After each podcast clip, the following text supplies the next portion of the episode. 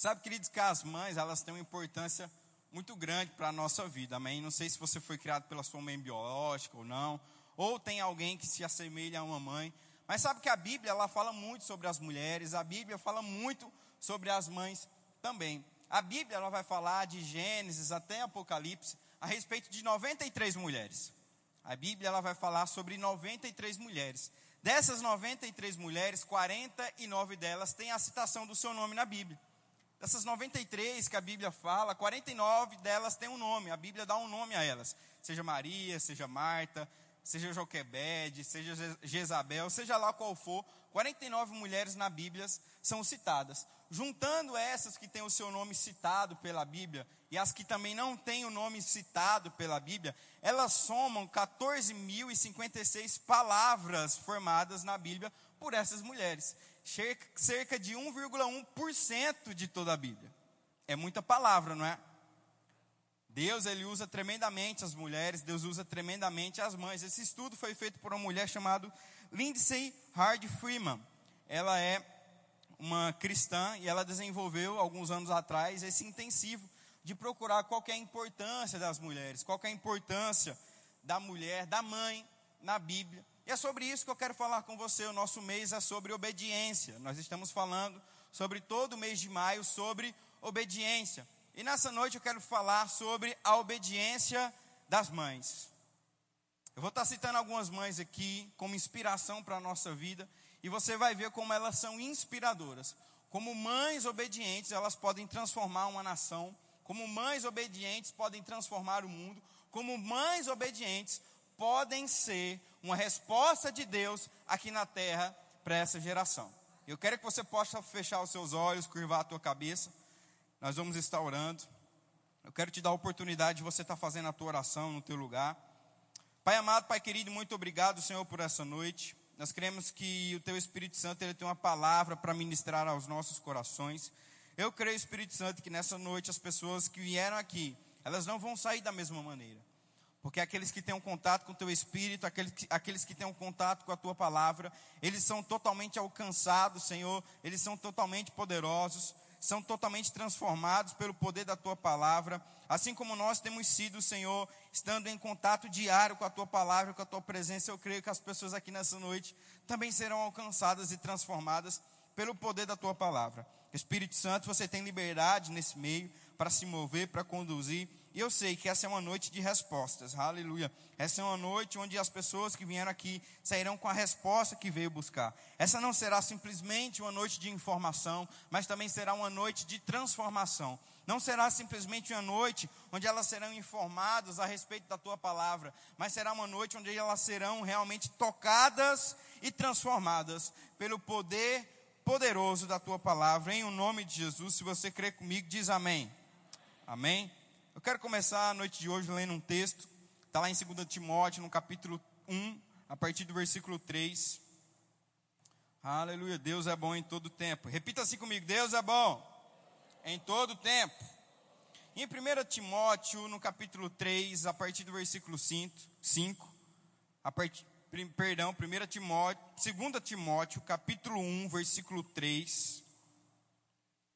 2 Timóteo, no capítulo 1, no versículo 3, nós vamos ver aqui a respeito de uma mãe chamada Eunice.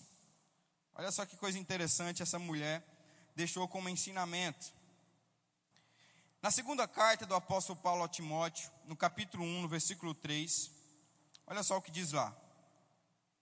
Dou graças a Deus, a quem sirvo desde os meus antepassados, com uma consciência pura, porque sem cessar faço menção de ti nas minhas orações noite e dia, desejando muito ver-te, lembrando-me das tuas lágrimas, para me encher de alegria.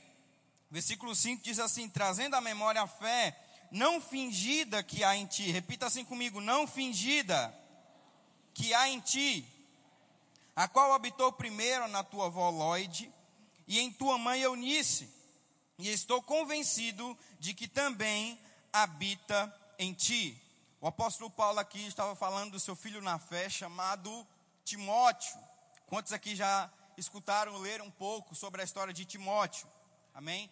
E eu acho muito interessante esse texto, porque o apóstolo Paulo ele deixa muito enfatizado no versículo 5 que a fé que habitava em Timóteo não era uma fé fingida, porque ela começou em Lloyd, na sua avó, passou para Eunice, a sua mãe, e agora estava chegando em Timóteo, o filho da fé de Paulo.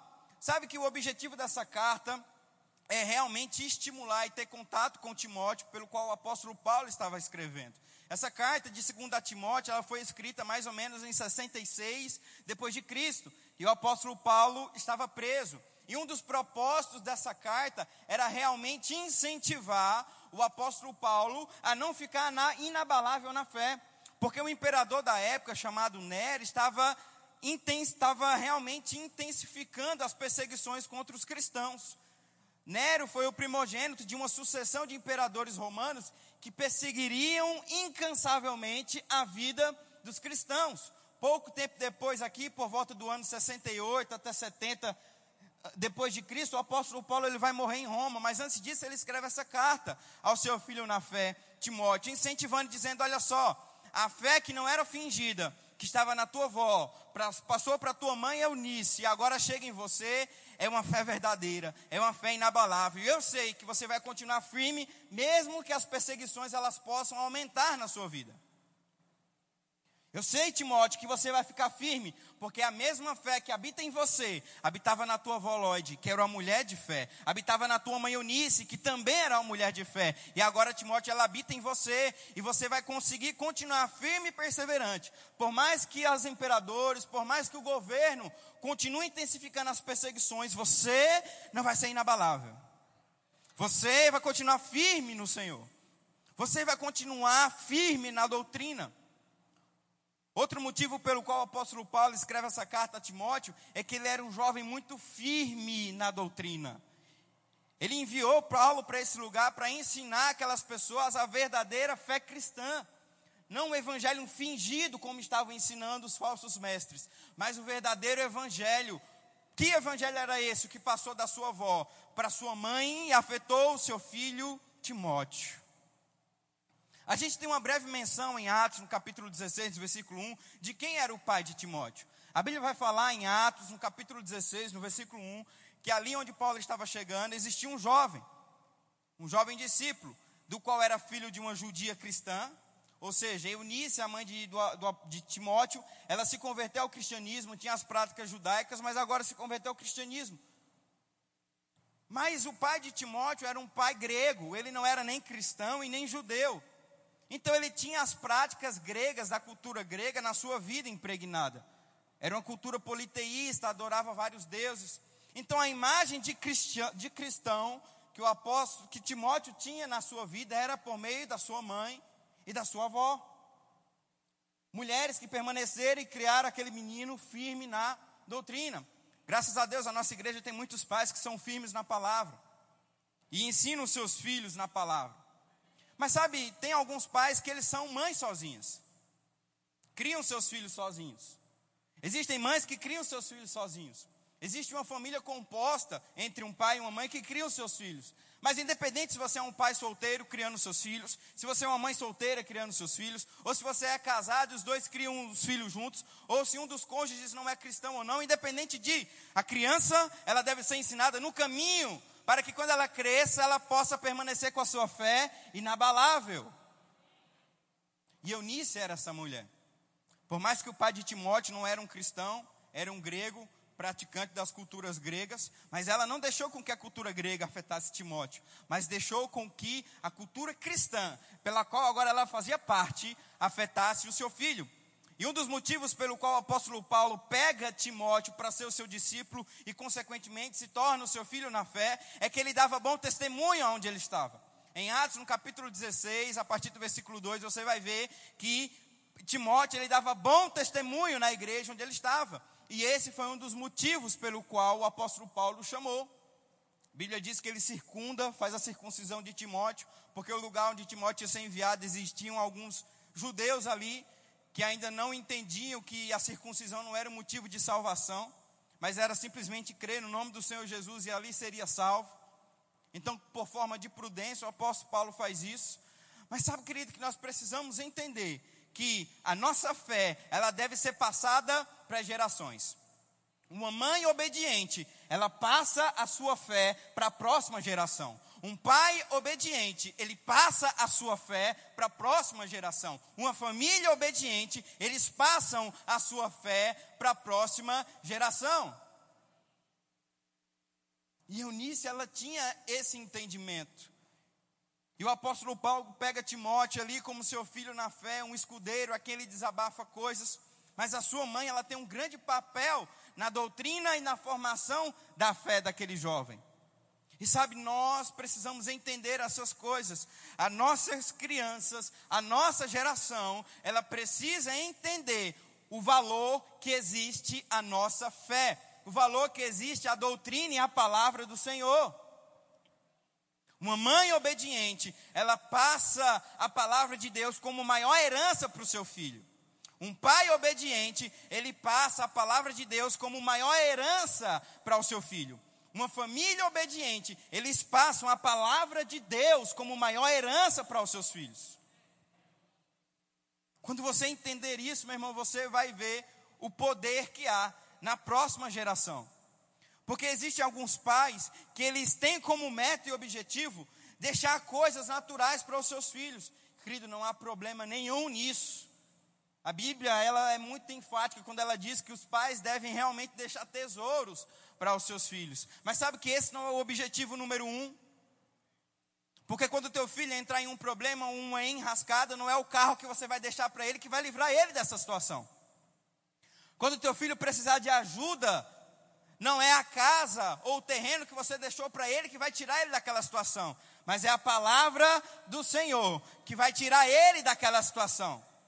Ele vai lembrar de que ele foi ensinado desde pequeno no caminho. Ele vai lembrar que você passou a sua fé cristã para ele. E quando chegar o momento certo, ele vai usar a maior herança que você pode deixar para ele.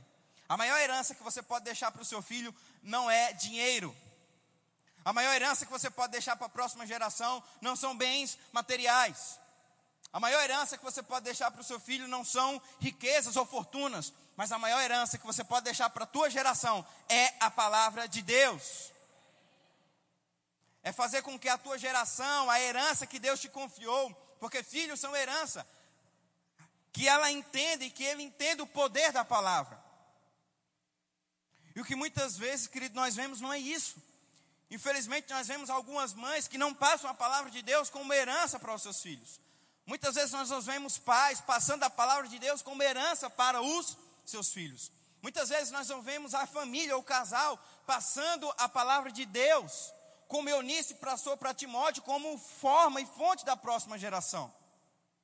Sabe, querido, eu acho muito difícil, mas se isso não acontecer, daqui 60 anos, quem vai estar aqui talvez é uma criança ali do departamento infantil os futuros missionários, os futuros pastores, os futuros homens e mulheres, profetas de Deus, boca do Senhor nessa terra, serão a próxima geração. Se Jesus ele não voltar, meu irmão, a nossa geração, ela precisa estar muito bem firmada e solidificada na palavra. E de quem é a responsabilidade? É minha e sua. A responsabilidade de ensinar a nossa criança no caminho é nossa é sua. Você que tem a responsabilidade de ensinar as coisas ao seu filho. Eu estava conversando na época que o Luca Martini veio aqui, o evangelista, e nós saímos para comer, e ele começou a compartilhar algumas coisas para mim do que está acontecendo na Europa. Ele é missionário na Europa, ele tem feito um trabalho extraordinário lá. E sabe que ele compartilhou algumas coisas comigo. Ele falou: Olha só, Gui, tem acontecido algo na Europa, o berço do cristianismo, aonde o cristianismo nasceu, está se esfriando, na verdade já se esfriou. As pessoas elas não têm mais amor e nem paixão pelo evangelho. As pessoas elas não têm mais amor e empatia pelo cristianismo.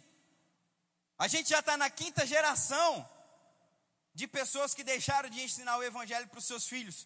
E a Europa está vivendo um caos. Um caos espiritual, um caos econômico, um caos político, porque a geração não foi passada a palavra para a próxima geração. Eu tive contato com algumas pessoas que têm pastoreado e cuidado de igrejas nos Estados Unidos, e eles falaram que os americanos estão se esfriando na fé. O berço do pentecostalismo, o berço do fogo do evangelho, está se esfriando na fé. Brasileiros estão tendo que ir lá para os Estados Unidos para colocar fogo de volta. Os americanos, quando eles vêm pregar aqui, Tony Cook, ele falou isso abertamente. Ele falou: Meu Deus, é diferente pregar no Brasil. O povo brasileiro tem fogo, o povo brasileiro tem chama, o povo brasileiro tem paixão pelo Evangelho. E sabe por que isso aconteceu? Porque os nossos pais nos ensinaram o poder do cristianismo. Alguém chegou até você e te falou: olha só, o evangelho ele muda, a palavra de Deus ela transforma, e de alguma forma, seja pela sua mãe, pelo seu pai, vizinho, amigo, você chegou até aqui, porque isso é um amor pela palavra e pelo evangelho. E queridos, nós não podemos deixar com que isso morra para a próxima geração. Nós não podemos deixar com que a palavra de Deus ela pare em nós e nós não possamos dar continuidade à próxima geração. Eu perguntei ao Luca Martino, eu falei, cara, o que, que aconteceu? Em que momento que eles se desviaram? Em que momento que eles pararam de ensinar aos seus filhos a palavra? Eles se pegaram no comodismo. E agora eles não estimulavam mais os seus filhos ser missionários, ser pastores, ser mestres da palavra. Mas agora estimulavam eles como meta de vida, se tornar alguém no mercado de trabalho como um bom profissional. E depois, se desse tempo, ele se tornaria aquilo que Deus o chamou. A ordem começou a inverter, meu irmão. A ordem começou a inverter. E quando a ordem começou a inverter, quando a palavra parou de ser prioridade, as coisas começaram a ir de mal a pior. As coisas começaram a cair, as coisas começaram a despencar, porque a prioridade ela foi mudada. A Bíblia fala em Êxodo, no capítulo 2, que se levantou um rei na qual não conhecia José e os seus feitos, e o povo de Israel começou a passar por sofrimento. Em Êxodo, no capítulo 2, a Bíblia vai falar que se levantou um rei no Egito que não conhecia José e os seus feitos. E o povo de Israel começou a passar por problemas e dificuldades na mão daquele rei que não conhecia José e o seu Deus. Quando a gente cair, se nós cairmos nesse erro, de parar de ensinar a nossa geração os princípios da palavra, não só a tua família, mas toda a nação vai começar a passar por uma grande dificuldade. Porque a nação abençoada é aquela que tem Deus como o Senhor. A nossa nação ela tem prosperado e crescido cada dia mais e mais, porque o Senhor dessa nação é o nosso Deus. Mais de 70% da população brasileira é cristã. Mais de 65% da população brasileira é cristã praticante. O nosso povo, a nossa nação, é uma nação que tem Deus como Senhor dela.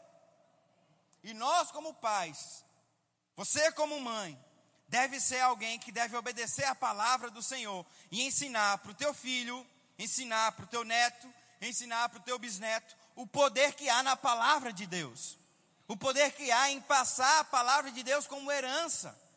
Porque essa é a maior herança que você pode deixar para o seu filho. Essa é a maior herança que você pode deixar para a tua geração. É a palavra do Senhor, é aquilo que vai libertar ele em dias difíceis, é aquilo que vai trazer é, poder, é aquilo que vai trazer frutificação quando ele precisar. Na palavra de Deus ele vai aprender como ser bem sucedido. Na palavra de Deus ele vai aprender como obedecer à vontade de Deus. Na palavra de Deus, ele vai aprender como ser um bom pai, um bom marido, um bom trabalhador, um bom servo do Senhor. E o que o diabo tem feito é entrado nas casas, impedindo com que pais, e principalmente as mães, ensinem os seus filhos a andarem no caminho.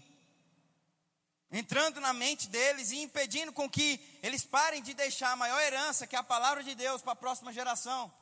Meu irmão, nós não vamos fazer isso. Nós devemos deixar para a nossa geração, os nossos filhos, aleluia, a palavra de Deus. Essa é a maior herança que você pode deixar para a tua geração.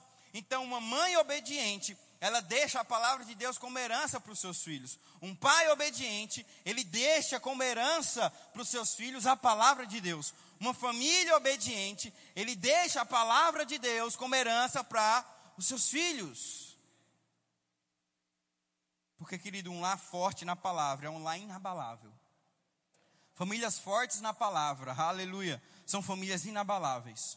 O diabo vai tentar com tempestades, vai tentar com dificuldades, mas não será abalada, porque está firmada na rocha. Tem outro texto que eu quero ler com você, lá no livro de Mateus, no capítulo 15, a partir do versículo 21. Uma mãe obediente é aquela que deixa a herança da palavra para o seu filho, para a próxima geração. E uma mãe obediente é aquela que anda por fé. Um pai obediente é aquele que anda por fé. Uma família obediente é aquela que anda por meio da fé. E lá em Mateus, no capítulo 15, a partir do versículo 21, vai ter uma história muito interessante. É uma história muito singular. É uma história que eu gosto muito. E você vai ver o que está escrito lá. Talvez você já ouviu esse texto. Em Mateus, no capítulo 15, a partir do versículo 21. Olha só o que está escrito lá. Diz assim comigo: Deus é bom. Aleluia. Mateus 15, 21. Se você encontrou, diz amém. A palavra de Deus diz assim: E partindo Jesus dali, foi para a região de Tiro e Sidom. E eis que a mulher cananeia, vindo daquelas regiões, gritou para ele, dizendo: Tenha misericórdia de mim, ó Senhor, filho de Davi. Minha filha está severamente atormentada por um demônio. Mas ele não lhe respondeu uma palavra. E vindo a ele, os seus discípulos pediram-lhe, dizendo: Manda-a embora, porque está gritando atrás de nós. E no versículo 24 diz assim: Mas ele respondeu e disse: Eu não fui enviado senão as ovelhas perdidas da casa de Israel. Então veio ela e, adorando, disse: Socorre-me. Ele, porém, respondeu: Não é bom tomar o pão dos filhos e lançá-lo aos cães. E ela disse: Verdade, Senhor.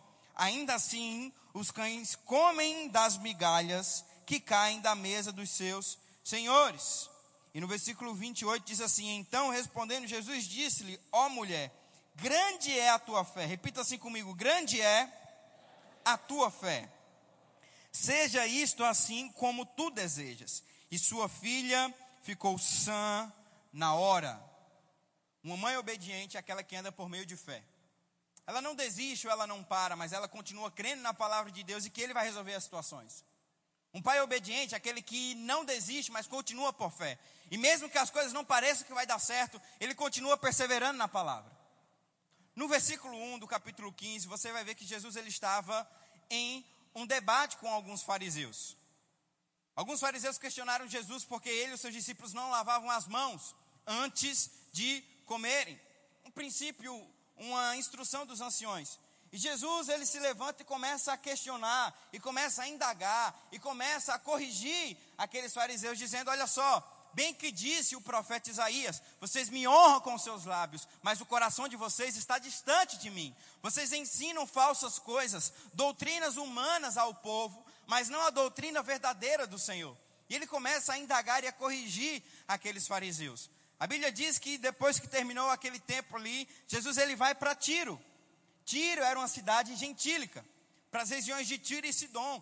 Era uma cidade onde não tinha muito judeu. Era realmente um lugar onde Jesus não queria ser conhecido. Alguns teólogos, historiadores vão falar que nos últimos dias de Jesus ele, ele evitava os grandes centros, para justamente evitar debates teológicos infrutíferos. E ele estava ali num tempo de comunhão e doutrinando os dois discípulos para um novo tempo que viria. E Jesus foi para a região de Tiro e de Sidom, onde realmente ninguém o conhecia ele. Mas deixa eu te falar uma coisa, quando você tem a própria palavra de Deus no teu coração, não importa onde você vá, as pessoas vão saber que ali chegou luz. Não importa onde você vai chegar, não importa onde você vai pisar, as pessoas vão identificar o poder e a palavra de Deus no teu coração porque sabem que ali chegou alguma resposta, sabem que ali chegou alguma provisão, sabem que ali chegou a resposta de Deus que elas tantos buscavam. E Jesus chegou naquele lugar, e a Bíblia vai falar sobre Mateus, inclusive vai falar sobre Jesus, sobre a mulher, ela chama ele de Cananeia. Cananeia veio do povo que morava em Canaã, o povo que Josué expulsou e tirou eles daquela terra. Aquele povo foi, se dirigiu até Tiro e ali, ali estabeleceu bases, ali estabeleceu fundamentos. Olha só, aquela mulher veio de um povo que já teve rixa com Israel. Aquela mulher era cananeia. O povo cananeu que habitava em Canaã foi expulso por Josué. O povo dela já teve conflito com o povo de Deus. Em Marcos, no capítulo 7, no versículo 24, ele conta essa mesma história. Só que aí ele chama essa mulher agora de grego, de grega, Ciro Fenícia. Era uma mulher que não era, era uma mulher que não era judia e nem tinha princípios cristãos, mas era uma mulher comum, uma mulher que tinha os princípios do mundo na sua vida e não os princípios da palavra. Além dela ser uma mulher no qual o seu povo já teve rixa com o povo de Israel, ela também era uma mulher que não era digna de estar ali diante do Senhor. Como o próprio Jesus fala aqui na fala, não é certo que eu tire o pão da boca dos filhos e dê aos cachorrinhos. Mas aquela mulher era uma mulher de fé. Ela sabia que a sua filha estava precisando de uma libertação naquele momento. E ela sabia que o próprio Jesus poderia libertar. A filha daquela mulher estava possessa por demônios. E ela não mais sabia o que fazer. Mas de alguma forma, ela sabia que Jesus de Nazaré, aquele que poderia curar todos os problemas e soluções, chegou na cidade dela. E Jesus foi para lá, achando que não ia ser conhecida, mas aquela mulher o conheceu. E começou a perseguir e fala: Senhor, liberta minha filha. Ela tem espíritos malignos, tem demônios nela. Senhor, liberta ela. Jesus nem fala com ela. Sabe que é um dos momentos muito raros pelo qual Jesus não responde um pedido de alguém que está precisando de alguma coisa. Mas aquela mulher, ela continua a insistir. Ela continua a perseverar ela continua a avançar, ela continua a insistir, a perseverar, porque sabe que a resposta está na palavra. Em João no capítulo 1 diz que o Verbo se fez carne, a própria palavra de Deus veio e habitou entre nós. O que você precisa entender para ter aquilo que você precisa, como uma mãe obediente, como um pai obediente, é que você precisa perseverar na palavra do Senhor na palavra de Deus, porque lá tem a resposta. E os discípulos falam: Mestre, manda essa mulher embora. Manda essa mulher embora. E aquela mulher continua. Aí vem o checkmate, que eu acho que muitas mulheres não fariam o que ela fez. Jesus fala: Olha só, não é certo que eu tire da boca dos filhos e dê aos cachorrinhos um pão. Se fosse muitas mulheres, principalmente lá no Nordeste, já tinha rodado a baiana, já tinha dado na cara de Jesus, dos discípulos e dito: quem que é cachorro aqui? Eu não sou cachorro, não, rapaz. Jesus chamou aquela mulher de cachorro, de cadela, os cachorrinhos. Rapaz, eu tenho certeza que muitas mães ficariam enfurecidas e tinham falado: rapaz, esse Jesus é mentiroso. Eu fui pedir ajuda e ele me chamou de cachorro. Eu fui pedir ajuda e ele me dispensou. Mas sabe, aquela mulher fez algo que chamou a atenção de Jesus. Aquela mulher fez algo que chamou a atenção de Jesus. Porque a Bíblia fala em Hebreus, no capítulo 11, versículo 6, que sem fé é impossível agradar a Deus. Você sabia, mãe obediente, pai obediente, que para agradar a Deus não é com reclamações? Você não chama a atenção de Deus com murmurações? Você não chama a atenção de Deus com choramingos. Você não chama a atenção de Deus com seja lá o que for que não vem, que não procede de fé. Tem muitas pessoas, muitas mães e muitos pais obedientes que chegam diante de Deus e falam: Deus, desobedientes no caso, né? Deus, por que, que isso está acontecendo? E ele começa a se lamentar, e ele começa a reclamar, e ele se levanta ou ela se levanta durante o dia e diz: Meu Deus, a minha vida não presta, o meu filho não presta, isso aqui não funciona. Mas sabe que aquela mulher fez algo que chamou a atenção de Jesus. O que qualquer coisa vai chamar a atenção de Jesus se chama fé. Quando você andar por fé, meu irmão, você vai ativar algo do céu aqui na terra e você vai ver o poder do Senhor operando na sua vida. Ande por meio de fé e você vai ver o milagre de Deus acontecendo na sua vida. Fé ela não é ativada com murmurações, fé não é ativada com reclamações, fé não é ativada com desistência, mas persistência na palavra do Senhor. Jesus olhou para ele e falou: Meu Deus, por causa da tua tamanha fé, a tua filha foi liberta, vai e ela está sã. Jesus falou a mesma coisa para o centurião, a mulher do fluxo de sangue, todas, todas essas pessoas que eu citei, chamaram a atenção de Jesus com uma coisa: fé. Fé. Elas andaram por fé, permaneceram por fé e obtiveram o que vieram buscar da palavra do Senhor. Uma mãe obediente, um pai obediente, uma família obediente, eles andam por meio da fé.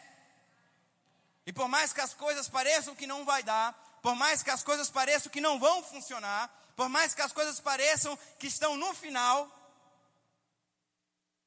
quando anda por fé, é ativado algo do céu aqui na terra e algo vai ter que acontecer. Tem uma história muito interessante de uma mãe, onde ela estava em casa e o seu filho chegou com um bilhete e disse: Olha só, mãe, mandaram eu te entregar e só para você abrir quando aqui chegasse em casa. Aquela mulher pegou aquele bilhete, se encheu os olhos de lágrimas e leu para o seu filho e disse assim: Seu filho é um gênio. Esta escola é muito pequena para ele. Ele não tem suficiência de professores ao nível para treiná-lo. Por favor, ensine você mesmo ao seu filho. E aquela mulher começou a passar e a ensinar e a doutrinar o seu filho em casa. Começou a ensiná-lo, a alfabetizá-lo em casa com o seu conhecimento. E aquele jovem cresceu, se tornou um adolescente, um adulto, e se tornou um grande homem para a sua geração. Certo dia, a mãe daquele jovem morreu, veio a óbito, faleceu. E ele foi para a casa da sua mãe arrumar as coisas para o velório. E quando ele estava procurando, procurando e vasculhando algumas coisas dentro da caixa da sua mãe, ele encontrou o bilhete que ele recebeu da escola. E quando ele pegou aquele bilhete e ele leu aquele bilhete, era isso que realmente estava escrito. Seu filho é confuso e tem problemas mentais. Não vamos deixá-lo mais ele vir à escola. Responsabilize-se você pelo ensinamento do seu filho. Aquele homem caiu em prantos e em lágrimas. E ele escreveu em um dos seus diários: Thomas Edison era um garoto deficiente, mas porque tinha uma mãe de fé, se tornou o gênio da sua geração. Eu não sei se você sabe quem é Thomas Edison, mas se você está na luz e na energia é por causa dele hoje. Um documentário sobre ele diz que ele tentou, não foi uma, nem duas, nem três, foram mais de duas mil vezes criar a lâmpada, a energia. E todas as vezes que ele perdia, todas as vezes que ele fracassava, as pessoas falavam para ele: desiste, você não vai conseguir.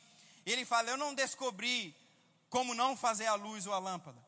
Eu descobri uma maneira menos de como não fazer a luz e a lâmpada.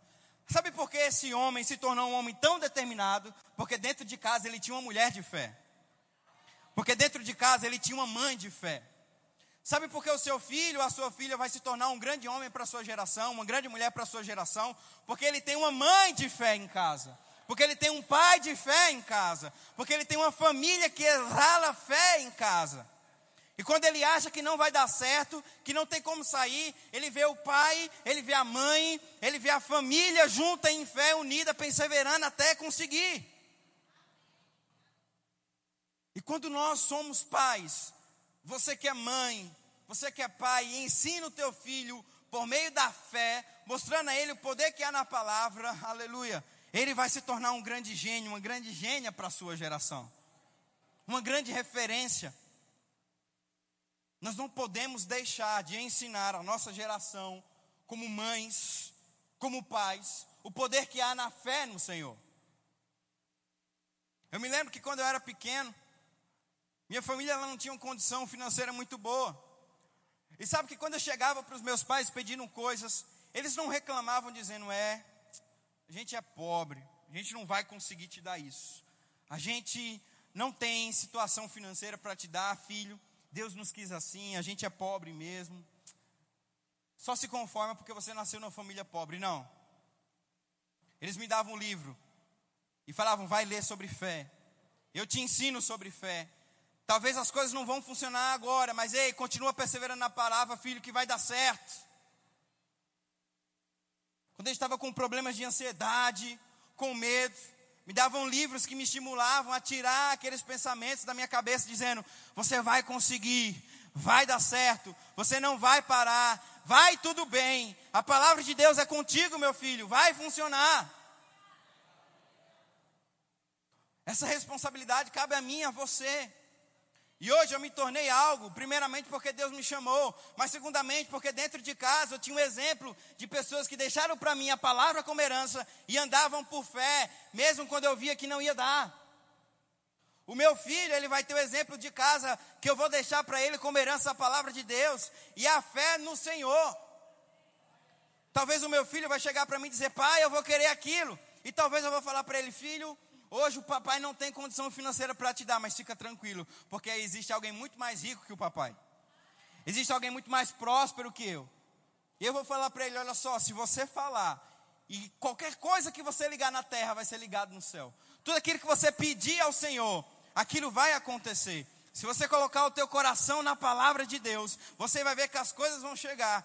E assim como eu tive experiências com Deus pequeno, ele terá experiências com Deus pequeno, e o filho dele terá experiências com Deus pequeno, e os filhos e os filhos dele, porque querido, alguma coisa que nós temos que entender: a palavra de Deus não pode morrer na nossa geração. Não podemos deixar e desobedecer a palavra de Deus quando se trata dos nossos filhos. Você, como uma mãe obediente, como um pai obediente, precisa deixar um legado de fé e de palavra para a tua geração. Muitos jovens estão morrendo, estão se perdendo, porque não tiveram exemplo de casa. Os nossos filhos têm o privilégio de serem ensinados em casa. Pastor, então quer dizer que Deus não vai alcançar? É claro que vai. Mas, querido, se você tem a oportunidade hoje de ensinar o teu filho no caminho, por que esperar com que ele se desvie para orar ao Deus para que traga ele de volta? Deixa a palavra de Deus como herança. Seja um homem, seja uma mãe de fé para o teu filho. Aquela mulher, ela não desistiu. É uma das mulheres pelo qual Deus não cita, pela Bíblia não cita o nome, chama ela de mulher cananeia. Essa mulher cananeia, a Bíblia não cita o nome dela, mas pode ter certeza que as suas vizinhas iam até ela procurando alguém de resposta de fé. Sabe que talvez as pessoas não vão nem conhecer o teu nome, talvez as pessoas não vão nem saber quem você é, talvez que o teu nome talvez não possa nem ser citado ou conhecido, mas as pessoas vão te conhecer, porque você é um homem e uma mulher de fé, porque você é uma mãe de fé, e vão te procurar, e o seu filho, a sua filha vai ser grato a você, porque dentro de casa viver um ambiente de fé quando tudo parecia que não ia dar, a mãe obediente, ela se posiciona debaixo de fé. A mulher cananeia não voltou para a filha endemoniada e falou: Filha, infelizmente, Jesus nos chamou de cachorrinho. Você vai ficar com esses demônios o resto da sua vida. Querida, enquanto ela não conseguiu, e talvez ela nem sabia, mas ela ativou algo no Senhor, que talvez ela nem sabia, mas ela ativou e algo aconteceu fé. Quando aquela mulher falou: Olha só, Jesus, eu sei que não é certo você tirar o pão da boca dos filhos e dar aos cachorrinhos. Mas até esses cachorrinhos aqui, eles comem da migalha que cai na mesa do seu Senhor. Jesus olhou para ela e falou: Por causa da tua tamanha fé, mulher, a tua filha foi sã. Por causa da tua tamanha fé, mãe, por causa da tua tamanha fé, pai, as coisas vão acontecer na sua vida de uma maneira sobrenatural, de uma maneira poderosa de uma maneira indescritível. Porque você, como uma mãe obediente, você, como um pai obediente, permanece na palavra firmado, independente do que está acontecendo. Eu queria estar chamando o grupo de louvor, eu quero ler mais um texto com você. Aleluia. Eu não poderia estar falando sobre mães obedientes, sobre pais obedientes, sobre uma família obediente, e não citar Maria a mãe do nosso Salvador. E lá em Lucas, no capítulo 1, no versículo 38,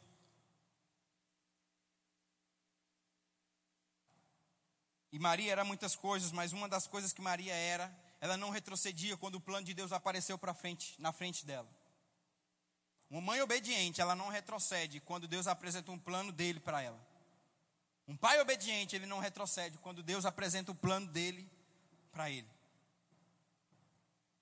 E lá em Lucas, no capítulo 1, no versículo 38, a Bíblia vai dizer assim: E disse Maria: Eis aqui a serva do Senhor, seja segundo a tua palavra. E o anjo se ausentou. A Bíblia vai falar aqui que esse anjo apareceu para Maria e começou a explicar. Ele começa dizendo que ela era muito agraciada. E ela pergunta: Por que eu sou muito agraciada? Ele começa a explicar que ela estaria ali carregando o Salvador do mundo, o Messias, aquele que iria libertar a humanidade do pecado. E quando o anjo termina de falar todas as coisas, ela olha para ele e fala: Que se cumpra a vontade do Senhor aqui na tua serva. Sabe que quando o Senhor ele apresenta o plano dele para você, qual é a frase que tem saído da sua boca? Eis-me aqui ou espera um pouquinho aí? Quando o Senhor ele começa a apresentar o, teu, o plano dele para você, mãe, o plano dele para você, pai, você jovem, você que está aqui nessa noite, qual é a tua resposta para Deus? Eis-me aqui ou espera um pouquinho aí? Sabe que tem muitas pessoas que elas têm falado para Deus esperar. Tem falado para Ele: Não, Deus, aguenta um pouco aí. Eu tenho outras coisas para fazer. Eu tenho a minha faculdade para terminar. Eu tenho o meu projeto para concluir. Eu ainda não consegui atingir a casa que eu queria, o carro que eu desejo. Eu ainda não consegui atingir a capacidade profissional que eu sempre quis, Deus. Deixa eu conquistar aqui essas coisas. E quando eu conquistar, aí eu digo sim para você. Aí eu digo sim para o Senhor. E sabe que tem muitas pessoas morrendo, porque elas não estão conseguindo entender que é obedecendo ao Senhor e ao plano que Ele tem para a vida delas, que elas vão crescer e avançar. Existem muitas mães que estão sendo frustradas porque não estão dizendo eis-me aqui para o plano de Deus, mas estão dizendo espera um pouquinho aí. Existem muitos pais que são frustrados porque eles não estão dizendo para o Senhor, eis-me aqui. Mas estão dizendo para Deus, espera um pouquinho aí. Querido Maria, ela abdicou de muita coisa. A promessa de Jesus é a promessa messiânica mais antiga que existia na época. Essa promessa de que Jesus viria e ele sairia do ventre de uma mulher, ele esmagaria a cabeça de uma serpente, mas ela iria morder o seu calcanhar. Está lá em Gênesis, no capítulo 13, no versículo 15. E sabe, demorou alguns anos até que isso aconteça. Demorou alguns anos até que essa promessa pudesse se cumprir, mas aconteceu. Porque, querido, tudo aquilo que Deus promete a você vai acontecer. Tudo aquilo que Deus promete a você vai se cumprir. Pastor, faz tanto tempo, faz tantos anos. Sabe, desde que eu comecei a ministrar, o Senhor tem, tem colocado no meu coração e eu vou orar por você nisso nessa noite. Deus está despertando nessa noite sonhos esquecidos.